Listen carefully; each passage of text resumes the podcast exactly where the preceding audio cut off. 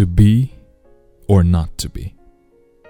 Outside the Bible, these six words, to be or not to be, are the most famous in all the literature of the world.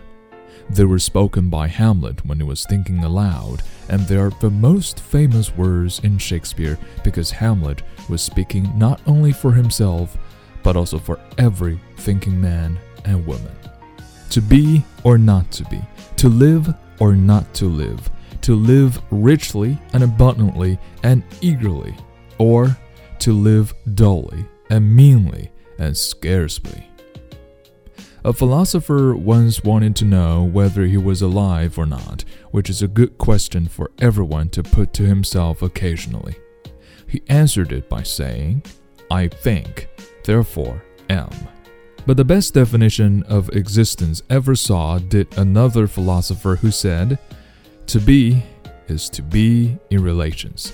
If this is true, then the more relations a living thing has, the more it is alive. To live abundantly means simply to increase the range and intensity of our relations. Unfortunately, we are so constituted that we get to love our routine. But apart from our regular occupation, how much are we alive?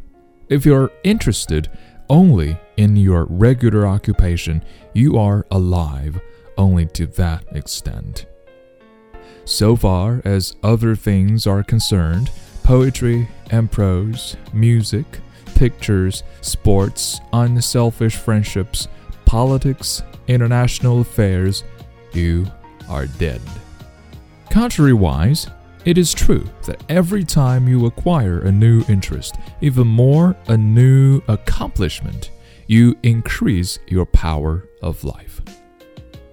No one who is deeply interested in a large variety of subjects can remain unhappy.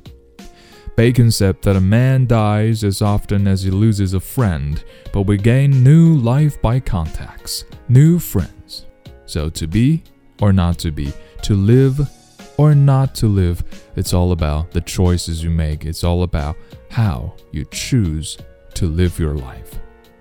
今日跟读金句 Number one, to be or not to be, to live or not to live to live richly and abundantly and eagerly, or to live dully and meanly and scarcely.